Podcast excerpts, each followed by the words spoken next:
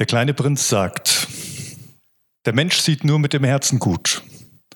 Das Wesentliche ist für die Augen unsichtbar. Ein Satz, der nicht nur ja, poetisch oder literarisch äh, bekannt ist, sondern ein Satz, der auch, glaube ich, sehr viel Wahrheit in sich trägt. Wohl ein Kinderbuch in Anführungszeichen und doch steckt da so viel Erkenntnis drin, so viel Weisheit eines Erwachsenenlebens. Der Mensch sieht nur mit dem Herzen gut, das Wesentliche ist für die Augen unsichtbar. Das bestätigt übrigens die aktuelle Kardioforschung, also die Wissenschaft, die sich um unser anatomisches Herz kümmert und da äh, an, Forschungen anstellt, was da drin so passiert oder was das Herz eigentlich alles kann. Man hat festgestellt, da gibt es jede Menge, was das Herz kann, was uns bisher vielleicht noch gar nicht so direkt bewusst war. Der, ein Doktor, Dr. Reinhard Friedel, er hat ein sehr interessantes Buch dazu geschrieben mit dem Titel Der Takt des Lebens warum das Herz unser wichtigstes Sinnesorgan ist. Er ist Herzspezialist und hat schon über 1000 Herzen operiert, also auch Herzchirurg, hat wirklich da drin rumgesucht, was er da finden kann und was er alles wahrnehmen kann, auch obduziert. Und er kommt zu dem Schluss, dass das menschliche Herz weit mehr ist als die Pumpe unseres Körpers, wofür sie ja manchmal so in unseren Kreisen auch irgendwie bezeichnet wird. Mit seinen über 40.000 Nervenzellen ist es aus seiner Sicht unser wichtigstes Sinnesorgan, welches permanent mit dem Gehirn in gegenseitigem Kontakt steht. Es untersucht chemische Veränderungen im Blut und es hat Rezeptoren für unzählige Neurotransmitter und Hormone. Die Beziehung zwischen Herz und Hirn ist für diesen Doktor ganz elementar für gesundes Leben. Wenn das nicht aufeinander abgestimmt ist, wenn die Kommunikation nicht stimmt zwischen Herz und Hirn, dann werden wir krank. Dann ist das Leben nicht gesund. Denn auch das Herz hat seinen eigenen Kopf, so schreibt er. Es beeinflusst zum Beispiel unser Sehvermögen. Also unser anatomisches Herz wirklich beeinflusst unser Sehvermögen. Es trifft auch eigene Entscheidungen. Ja, das merken wir manchmal, wenn wir merken, oh, da zieht es uns irgendwo hin, so emotional und, und gleichzeitig sagt uns der Verstand, der Kopf sagt uns was ganz anderes. Das führt dann zu Spannungen in unserem Innern. Für Friedel ist das organische Herz das Zentrum von Liebe, Mitgefühl, Freude, Mut, Stärke, Wahrheit, Weisheit. Er sagt, das ist das Organ, was uns eigentlich menschlich macht. Insofern ist der Begriff Herz als Symbol für den inneren Menschen, wie wir es ja oft gebrauchen, ne? wenn wir, ja, hat mir was aufs Herz gelegt, dann meinen wir so den, den, inneren Menschen, das, was uns so im Innersten ausmacht, das, was wir nicht sehen können, wenn wir in den Spiegel gucken und trotzdem merken, es ist da. Aber vielleicht ist dieser Begriff gar nicht so symbolisch, wie wir manchmal meinen. Vielleicht gibt es da doch mehr Zusammenhänge auch zu unserem organischen Herz, als wir das annehmen würden. Vielleicht ist unser anatomisches Herz tatsächlich das Beziehungsorgan, was ein Miteinander ermöglicht. Ein Miteinander, das über Austausch und Absprache hinausgeht. Und das ist doch genau das, was uns Menschen ausmacht, oder? Beziehungen von Herz zu Herz, wo etwas schwingt im Miteinander, wo etwas passiert, was wir nicht mit dem Verstand und mit Worten irgendwie erklären können. Wir versuchen es immer mal wieder. Und sicherlich gibt es da auch Ansätze, die man finden kann in unterschiedlichsten äh, wissenschaftlichen Richtungen und medizinischen Richtungen, aber wir merken auch, da gibt es was Besonderes. Die Bibel spricht auch ganz oft vom Herzen. Das hebräische Wort Lev, also ein ja, hebräisches Wort, das steht für Herz, es kommt über 850 Mal im Alten Testament vor. Und es ist damit mit Abstand das am meisten gebrauchte oder der am meisten gebrauchte ähm, anthropologische Begriff Herz. Es steht für diesen Menschen, es steht für das Wesentliche, das Zentrum des Menschen eigentlich. Und Kardia, das ist dann das griechische Äquivalent im Neuen Testament, das kommt 156 Mal im Neuen Testament vor. Also man kann sagen, insgesamt wird über 1000 Mal in der Bibel vom Herz gesprochen. Das ist schon einiges. Das Herz spielt in der jüdischen Theologie eine zentrale Rolle als eben Innerstes des Menschen, als Schaltzentrale. als Sitz seiner Identität. Das, was den Menschen zum Menschen macht, das, was ihn ausmacht. Und die Verwendung in der Bibel, die ist ganz unterschiedlich. Ich habe euch mal so ein paar Exempel, also so ein paar Kernpunkte mitgebracht, wofür das Wort Herz oder das Herz als Symbol in der Bibel verwendet wird. Ich fange mal an mit dem Ort der Erkenntnis. Das Herz als Ort der Erkenntnis. Da habe ich euch eine Bibelstelle dazu mitgebracht, Apostelgeschichte 2, 37. Was sie von Petrus hörten, traf sie ins Herz. Und sie fragten ihn und die anderen Apostel, Brüder, was sollen wir tun? Also es geht darum, Petrus hat an Pfingsten gepredigt. Er hat das, was da passiert ist, was alle mitbekommen haben, in Worte gefasst. Und als er es ausspricht, da passiert was mit ihnen. Da passiert eine Veränderung. Und das, schreibt, das heißt da, es trifft sie im Herz. Da entsteht eine Erkenntnis. Aber auch im Alten Testament lesen wir davon. 1. Könige 3, ähm, da heißt es, oder ist ein Gebet gesprochen, sagen, gib deinem Knecht ein hörendes Herz. Schenk mir Erkenntnis ins Herz. Lass mich da etwas, lass mich nicht hier was erkennen, sondern lass mich hier was erkennen. Joel 2, Vers 13, da sagt Gott durch den Propheten, zerreißt nicht eure Kleider, wenn ihr umkehren wollt, sondern zerreißt eure Herzen. Kehrt im Herzen um. Fangt da an, etwas zu verändern. Römer 2, 15, da schreibt Paulus, es ist den Gläubigen ins Herz geschrieben, was das Gesetz fordert kannst es im Herzen erkennen, was Gott möchte. Oder auch Jeremia 29, wenn wir Gott von ganzem Herzen suchen, dann wird er sich von uns finden lassen.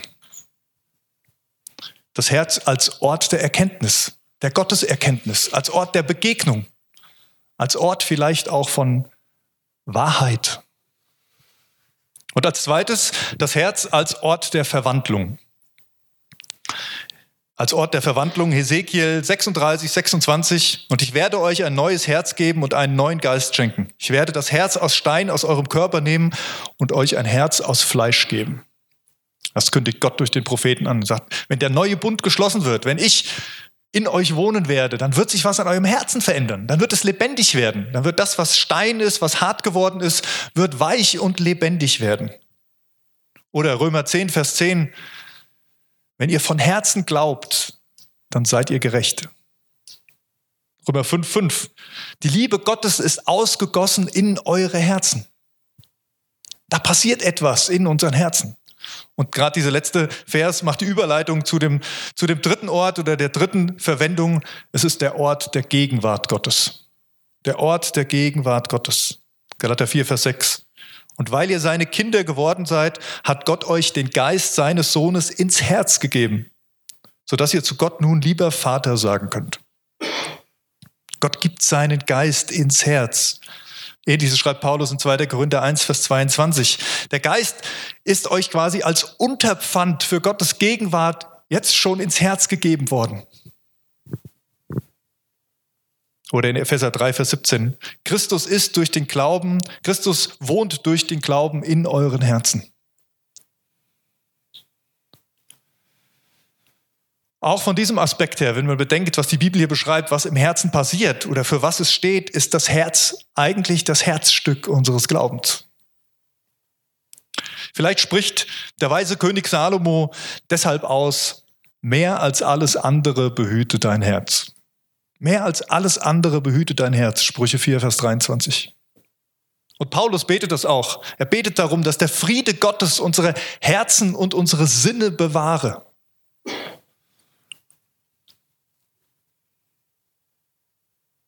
Es ist spannend, dass hier gar nicht so viel über Verstand steht ne? und übers Tun, sondern dass das Herz hier schon eine zentrale Bedeutung bekommt das Herz, das natürlich eher für Emotionen steht, aber auch für all die Dinge, die der Dr. Friedel vorhin aufgezählt hat, ja, wo ganz viel Wahrheit drin liegt, wo Mut drin liegt, wo Freude drin liegt. Vieles natürlich, was mit Emotionen auch zu tun hat. Vieles, was sich in unserem Unterbewusstsein abspielt. Aus biblischer Sicht ist das Herz auch das Beziehungsorgan. Hier findet die lebendige Beziehung statt, zwischeneinander, aber vor allen Dingen auch zwischen Gott und uns, zwischen Gott und Mensch, zwischen Schöpfer und Geschöpf. Hier geht es um unsere Identität. Hier spüren wir auch die ganzen Verletzungen, die auf der Beziehungsebene passiert sind. Aber da sitzt eigentlich das, was uns ausmacht als Menschen. Nicht die Zeugnisse, die wir in irgendeiner Schublade haben. Nicht das Auto, was vor der Tür steht oder das Bankkonto, was prall gefüllt ist. Nicht der Status, den wir haben oder die Anzahl der Freunde auf Facebook und Instagram oder was auch immer. In uns drin, in unserem Herz liegt der Schlüssel für das, was uns als Menschen ausmacht. Und deshalb ist es auch das Herzstück des Glaubens. Denn beim Glauben geht es auch nicht um Leistung. Es, manchmal, manchmal stecken wir fest in Dinge, die uns irgendwie geprägt haben. Ich weiß nicht woher. Aber manchmal haben wir den Eindruck, beim Glauben ging es auch um Dienst, um Bekenntnis, um Überzeugungen vielleicht sogar auch.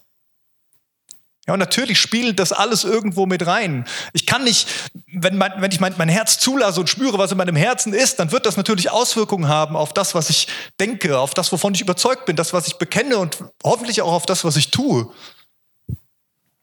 Aber das Herzstück ist woanders. Das Herzstück ist nicht das, was wir tun und leisten. Das Herzstück ist auch nicht das, was wir bekennen, sondern das Herzstück ist das, was uns als Kinder Gottes in unserer Identität ausmacht, das, was ganz tief in uns drin liegt. Und Glaube ist von dem her nicht Bekenntnis oder Erkenntnis. Glaube ist Beziehung. Glaube ist Beziehung. Und deswegen ist das Herz als unser Beziehungsorgan auch das Herzstück des Glaubens. Die Bibel erzählt ein paar Geschichten davon. Jesus erzählt ein paar Geschichten davon. Maria und Martha zum Beispiel, diese beiden Schwestern. Die eine, die sich abrackert, die, die schafft und die tut, und die andere, die gefühlt für alle anderen faul zu den Füßen Jesus sitzt und nicht hier eine gute Gastgeberin ist. Und Jesus sagt, aber genauso sollst du das machen. Genauso ist es gut, genauso ist es richtig. Komm doch erstmal zu mir. Ich glaube, er wollte damit nicht sagen, ihr sollt nie wieder irgendwelche Leute bewirten. Und ihr sollt immer die Füße hochlegen. Und ich glaube auch nicht, dass, ähm, äh, ich weiß gar nicht, wer es war jetzt, Maria oder Martha, ich verwechsel es immer. Ich sage jetzt mal Maria, die, da, die zu den Füßen saß. Aber ähm, dass sie, dass sie jetzt irgendwie äh, das nie wieder gemacht hätte oder dass Jesus gesagt hätte, nee, du brauchst jetzt nie wieder den Tisch abräumen. Überhaupt nicht. Und ich glaube, sie hat es auch dann wieder getan. Aber in dem Augenblick ist sie im Herzen gefolgt.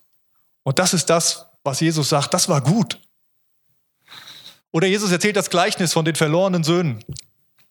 Der eine, der, der weit weggelaufen ist, der seinem Herzen ein Stück weit auch gefolgt ist, auch in die falsche Richtung gefolgt ist, der sein Herz dann zerreißt bei den Schweinen, als er nichts mehr hat und, und umkehrt und nach Hause zurückkommt und dann die Liebe des Vaters spüren darf, die Gegenwart des Vaters spüren darf und eingeladen wird und, und neue Kleider bekommt und, und als Sohn wieder empfangen wird.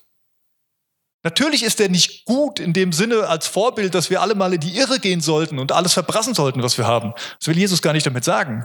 Aber das Problem ist doch viel mehr, dass der ältere Bruder, der zu Hause war, den Dienst richtig gemacht hat, das richtige Bekenntnis hatte, aber irgendwie mit dem Herzen nicht drin war beim Vater, außen vor stehen bleibt. Ich habe ein Buch gelesen äh, in der letzten Zeit, wo es auch um dieses Thema ein bisschen ging. Und da schreibt der Autor dieses Buches äh, in seiner Verarbeitung, sagt, ich, ich bin, ich, Gott hat mich berufen und ich bin ihm gefolgt und ich habe diesen Dienst getan und dann war ich sauer auf Gott, weil ich gemerkt habe, ich bin nicht erfüllt. Ich brenne aus. Das kann doch nicht sein. Wenn Gott mich für was beruft, dann, dann, muss das doch, dann muss das doch funktionieren. Dann muss ich doch erfüllt sein davon. Und dann hat er sich an Gott gewandt und hat gesagt, Herr, was ist jetzt damit? Habe ich was falsch verstanden? Ist irgendwie schwierig? Und Gott hat ihm verstehen, zu verstehen gegeben, nee, du hast nichts falsch verstanden, du hast nur vielleicht den falschen Schluss draus gezogen. Du hast gleich einen Dienst draus gemacht. Ich habe dich berufen, dass du einfach erstmal bei mir bist. Ja, du solltest an diesen Ort gehen, aber mit mir und nicht alleine und loslegen und alles tun und machen, was gut und richtig wäre und mich irgendwie dabei vergessen.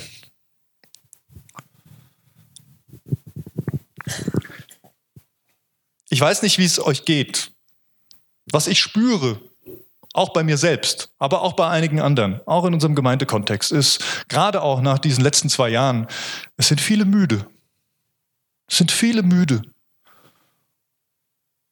Man hat sich abgerackert. Ich weiß nicht, ich bin jetzt knapp 20 Jahre hier in der Gemeinde irgendwie so mit unterwegs. Wir haben viele, viel, viel geleistet. Hier ist viel passiert, hier sind so viele Arbeitsstunden geflossen, hier ist so viel Dienst passiert, so viel Aufopferung. Und das ist großartig und das ist nicht gering zu schätzen. Aber jetzt erlebe ich auch viel Müdigkeit. Es geht gar nicht darum zu fragen, was war in der Vergangenheit richtig und was war falsch, sondern es geht darum zu fragen, was ist jetzt dran? Was ist jetzt dran? Und natürlich bin ich der als Pastor hier, der euch am liebsten alle hochkriegen würde und sagen würde, ich mobilisiere euch jetzt alle wieder und wir machen jetzt das noch und wir stemmen das noch und hier, natürlich. Ich bin ja auch der, der immer anfragt für irgendwelche Dienste, die zu erledigen sind und manchen vielleicht auch auf den Keks geht damit. Aber wichtiger als die Dienste, die wir machen, ist, was mit deinem Beziehungsorgan ist. Ist die Frage, was mit deinem Herz ist. Und ob es da eine Beziehung gibt zu dem, ob da Glaube ist.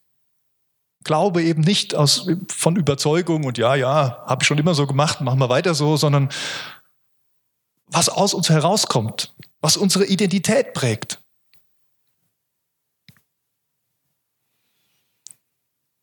Was uns wirklich von Herzen ausmacht. Wäre jetzt sehr riskant, wenn ich sagen würde, jetzt macht jeder nur noch das in der Gemeinde, was er auf dem Herzen hat, wirklich, wo er leidenschaftlich dabei hat, ist. Also kriege ich vielleicht Ärger von meinen Leitern hier, wenn ich das jetzt aussprechen würde. Die sagen, das kannst du doch nicht bringen, wir haben doch so schon keine Leute, was, was, wie soll man das jetzt machen? Aber meine Erfahrung ist auch, wenn wir nur Dienst schieben, weil wir ein Pflichtgefühl haben, dann wird zwar der Dienst gemacht, aber es bleibt sehr viel auf der Strecke. Es bleibt was auf der Strecke, was es eigentlich ausmacht, was uns als Gemeinschaft eigentlich ausmacht.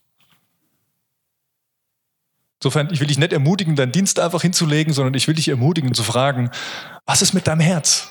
Für was schlägt dein Herz? Wofür hast du Leidenschaft? Denn meine Erfahrung ist, wenn ich, wenn ich von Gott was aufs Herz kriege und wenn da Leidenschaft für etwas ist, dann kostet es mich nicht so viel.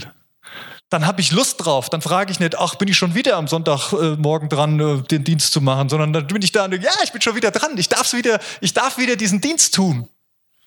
Und dann wird auch was passieren in diesem Dienst. Denn während die, die mit mir das tun, die werden angesteckt davon, weil sie spüren, Mensch, da ist mehr als nur ein Pflichtgefühl. Dann ist es vielleicht auch gar nicht mehr so schwer, irgendwann andere zu finden, die in dem Bereich mitmachen, weil da eine gewisse Leidenschaft ist. Sehr herausforderndes Thema. Ich würde mal hingehen und sagen, lasst uns in Zukunft nicht zu viel gabenorientiert arbeiten. Weil es gibt auch manche Bereiche, da braucht man keine Begabung für. Die müssen einfach auch getan werden. Ja. Das Putzen vom Haus zum Beispiel ist so eins. Ja. Das ist ein bisschen schwierig mit der Begabung, aber gibt es auch Leute, die da echt eine Begabung haben. Äh, fängt ja schon an dabei, was man wahrnimmt, ne? was man sieht und was man nicht sieht. Aber lasst uns fragen, warum machen wir das? Lasst uns fragen, was, was macht Gemeindearbeit eigentlich aus? Was macht uns aus? Was liegt uns auf dem Herzen? Was wollen wir damit? Und wenn wir dann merken, Mensch, dieses Putzen, dieser Putzdienst, der gehört damit rein für das, wofür unser Herz schlägt, der leistet dazu einen guten Beitrag, dann ist es vielleicht auf einmal keine Last mehr, sondern da macht es Freude. Kleine, das war einfach nur so eine kleine Randnotiz. Da wollte ich jetzt nicht hängen bleiben, aber bewegt mich natürlich. Einfach weil ich es auch wahrnehme und schon das Gefühl habe, dass es, dass es relevant ist für uns. Also nicht, ob wir die Dienste voll kriegen, sondern wie es uns geht ob wir müde geworden sind mit all dem Tun, all den Rangeleien. Und jetzt sind ja auch wieder Themen auf der Tagesordnung in der christlichen Welt, wo wir merken, oh, das zerreißt uns ja wieder. Wie stehen wir denn dazu, was sich da so alles ergibt? Ich mache den, den, den Topf jetzt hier gar nicht auf, aber wer sich damit ein bisschen beschäftigt, der weiß, um welche Themen es geht. Da gibt es Streitfragen, wo es Gemeinden zerreißt an diesen Streitfragen. Die Gefahr ist groß, dass wir da einsteigen und jetzt wieder denken, jetzt müssen wir das Richtige finden, müssen es äh, ja richtig machen. Angst davor haben, was falsch zu machen. Aber unser Herz bleibt auf der Strecke. Und ich glaube, das Wichtigste, das Zentrale ist, dass das Herz mit Gott verbunden ist, dass es lebendig ist. Dafür ist Jesus gestorben. Dafür hat er sich ans Kreuz nageln lassen, hat er sein Leben gegeben, damit wir lebendige Herzen haben, die mit Gott in Verbindung sind und in Ewigkeit mit ihm in Verbindung bleiben.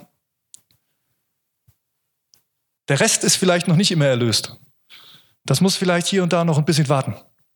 Aber unser Herz kann es sein. Also nicht das Anatomische, ne? Also das, da, da, da hakt der Vergleich mit dem Anatomischen, das ist auch klar.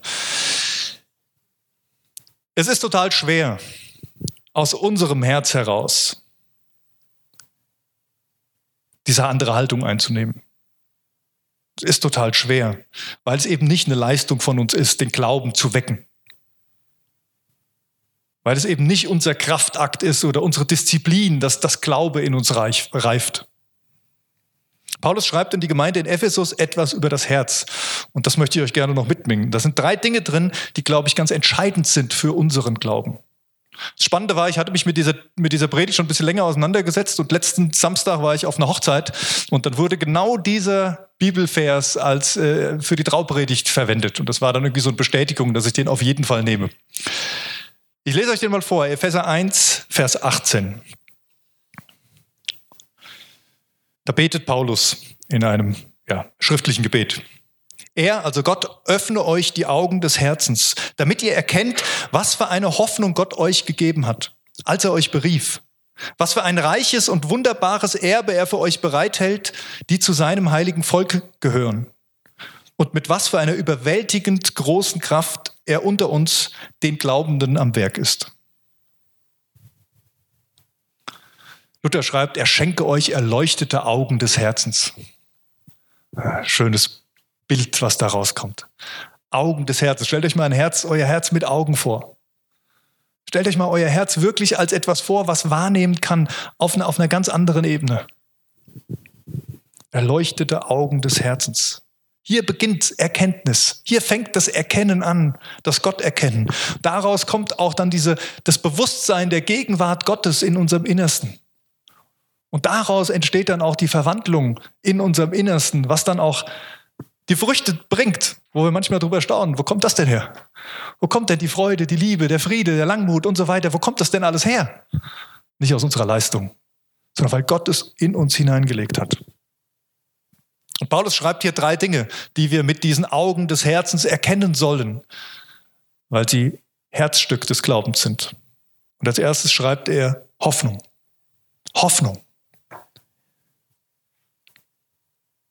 Damit ihr erkennt, was für eine Hoffnung Gott euch gegeben hat. Wir haben Hoffnung. Hoffnung ist Motor. Hoffnung ist immer Motor. Deswegen sagt mir auch so, die Hoffnung stirbt zuletzt, weil wenn die Hoffnung nicht mehr da ist, dann ist Stillstand. Wenn ich kein, keine Erwartung auf Veränderung mehr habe, wenn ich das Gefühl habe, es geht hier nicht weiter, ich stehe vor der Wand und es gibt kein Vor und Zurück, dann ist hoffnungslos. Und dann bewegt sich nichts. Aber solange Hoffnung da ist, bewegt sich etwas. Solange Hoffnung da ist, verändern sich Dinge. Solange Hoffnung da ist, geht es weiter. Paulus schreibt, Gott hat euch berufen zu dieser Hoffnung. Er hat euch diese Hoffnung geschenkt, als er euch berufen hat. Und bei dieser Berufung geht es, glaube ich, weniger um einen genauen Dienst, sagen, äh, ja, geh nach Butzbach und verteil Geld an die Armen oder keine Ahnung was. Ja? Also das kann ja sein, dass Gott das auch macht. Das ist damit nicht gemeint, sondern es ist dieser Ruf in seine Familie hinein. Es ist dieser Ruf, ihm nachzufolgen, sein Kind zu sein und darin auch zu leben. Und darin liegt diese große Hoffnung, die wir haben. Nicht, weil Gott alle Umstände immer umdreht, wie, wie wir das gerne hätten. Das macht er manchmal. Und dann lasst uns, lasst uns ihm, ihm danken und Halleluja rufen, weil das ist großartig, wenn es passiert. Aber die Hoffnung, die wir in uns tragen, ist nicht, dass Gott von außen alles verändert, sondern dass wir innen drin andere Menschen sind dass wir eine neue Kreatur geworden sind, dass wir Gottes Kinder sind und uns all die äußeren Umstände nicht aus seiner Hand reißen können. All die äußeren Umstände nicht unseren Wert ausmachen oder bestimmen, wer wir sind.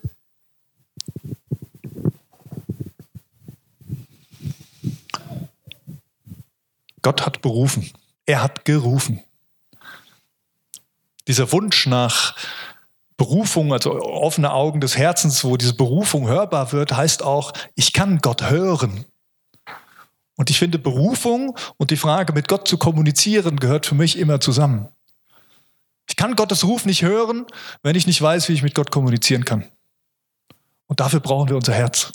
Wir brauchen unser Herz, unser geöffnetes Herz, unser lebendiges Herz, damit wir mit Gott kommunizieren können. Und die Kommunikation mit Gott, die ganz persönliche, ist absolutes Herzstück unseres Glaubens in der Bibel zu lesen. Das ist super und das ist total wichtig. Auch immer noch das, das ein Kernstück eigentlich von mit Gott kommunizieren ist Bibel zu lesen. Aber ich kann Texte lesen, ohne dabei mit Gott zu kommunizieren. Und dann kann sein, dass ich irgendwelche Schlüsse daraus ziehe, weil ich gut bin im Interpretieren von Texten. Oder dieser Text kann zu mir reden, weil Gott direkt durch diesen Text mit mir ganz persönlich kommuniziert. Und das macht er auch außerhalb der Bibel, indem ich mir Zeit für ihn nehme, indem ich ruhig werde, indem ich ihn frage, Herr, was hast du für mich? Indem ich lerne, wie Gott vielleicht redet und ein Gefühl, im wahrsten Sinne ein Gefühl dafür kriege in meinem Innersten, wie Gott spricht und wie er sich mir offenbart. Hoffnung. Das Zweite, was Paulus schreibt, ist das Erbe. Was für ein reiches und wunderbares Erbe er für die bereithält, die zu seinem heiligen Volk gehören. Erbe ist ja immer so ein spezielles Ding. Ne? Also ein Erbe kriege ich nicht, weil ich was geleistet habe. Für ein Erbe kann ich nichts leisten. Und gleichzeitig ist ein Erbe auch kein Geschenk, sondern es ist etwas, was mir zusteht. Ein Erbe steht mir zu.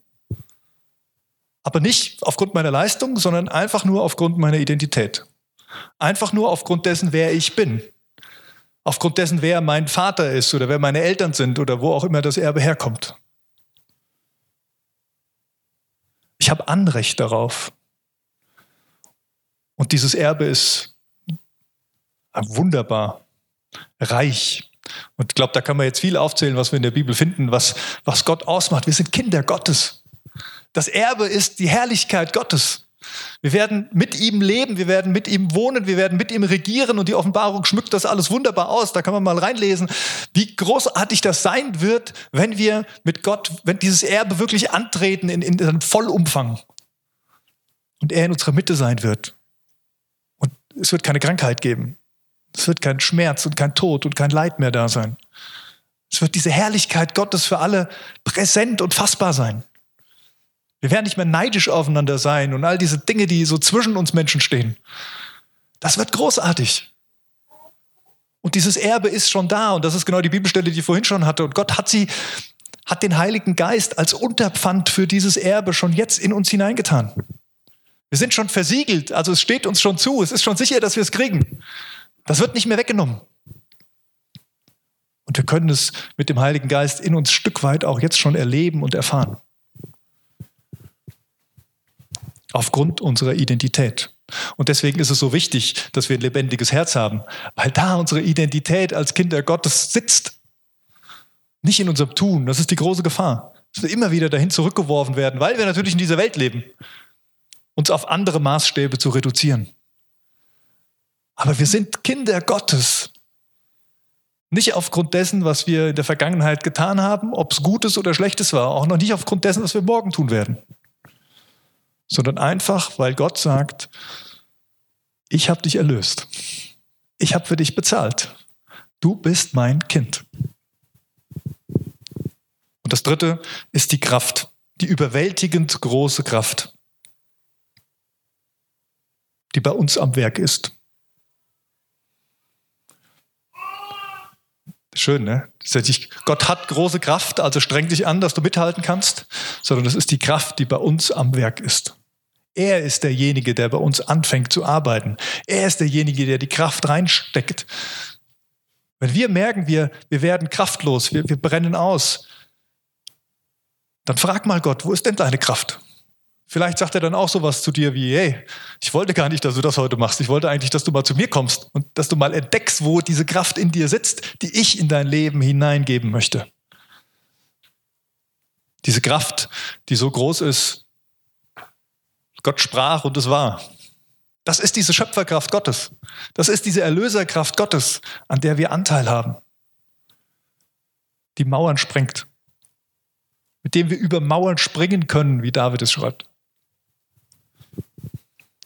Hoffnung, Erbe und Kraft. Das sind Dinge, die können wir nicht mit unseren Augen im Kopf sehen. Das sind Dinge, die werden nur im Herzen sichtbar. Das ist Glaube. Das ist Beziehung. Hoffnung, Identität in Christus und diese Kraft in unserem Innern, das sind die Herzstücke unseres Glaubens. Wenn wir das nicht haben, dann wird Glaube echt anstrengend und zäh. Ja, und diese Wegstrecken gibt es auch mal. Aber umso mehr sollten wir uns bemühen, da wieder hinzukommen, dass es lebendig wird in unserem Innern. Möchte ich jetzt am Ende einladen, einfach mal die Augen zu schließen. Die Augen zu schließen und mit mir zu beten. Schließ deine Augen und öffne dein Herz, wenn du magst. Stell's dir einfach mal vor, dein Herz in dir drin, das pumpende, lebendige Teil hätte Augen und Ohren. Und es ist vernetzt in all deine Gedanken und Emotionen. Jetzt spüre. Spüre nicht die Verletzungen, die da vielleicht sind. Sag Stopp zu diesen. Die brauchst du jetzt nicht. Spür auch nicht das, was die anderen hier im Raum spüren und die ganzen Menschen, die hier um dich herum sitzen. Spür Gott.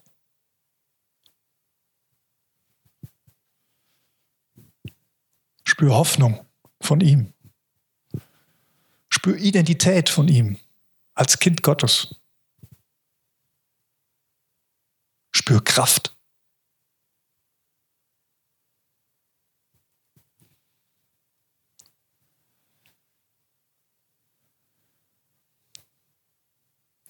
Herr, ich danke dir für alle Logik. Ich danke dir für alles Schauen und Hören und Tasten und all diese Dinge, die wir hier im irdischen sehen dürfen. Aber unser Glaube ist Beziehung, Herr. Unser Glaube ist Beziehung und irgendwie noch eine Schippe tiefer. Herr, ich bete darum, dass du uns lebendige Herzen schenkst. Dass du da, wo unsere Herzen hart geworden sind, dass wir da, wo wir gar keine Wahrnehmung mehr für dieses, für dieses Sinneszentrum in uns drin haben, dass du da hineinsprichst und es lebendig machst. Herr, schenk uns brennende Herzen für dich und das, was du für uns getan hast. Schenk uns mutige Herzen, dir nachzufolgen. Schenk uns leidenschaftliche Herzen für die Menschen, die sich einsetzen. Schenk uns jubilierende Herzen, die das, was du getan hast, für uns wirklich spüren und fassen können und mehr und mehr begreifen können wie groß das ist und wie herrlich.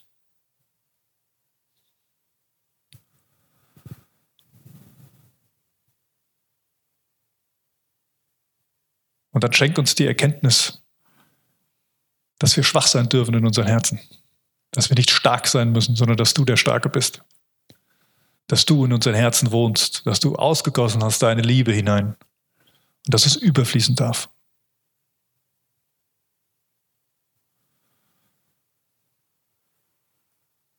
Möchte euch Gottes Segen zusprechen. Wer mag, der darf gerne dazu aufstehen.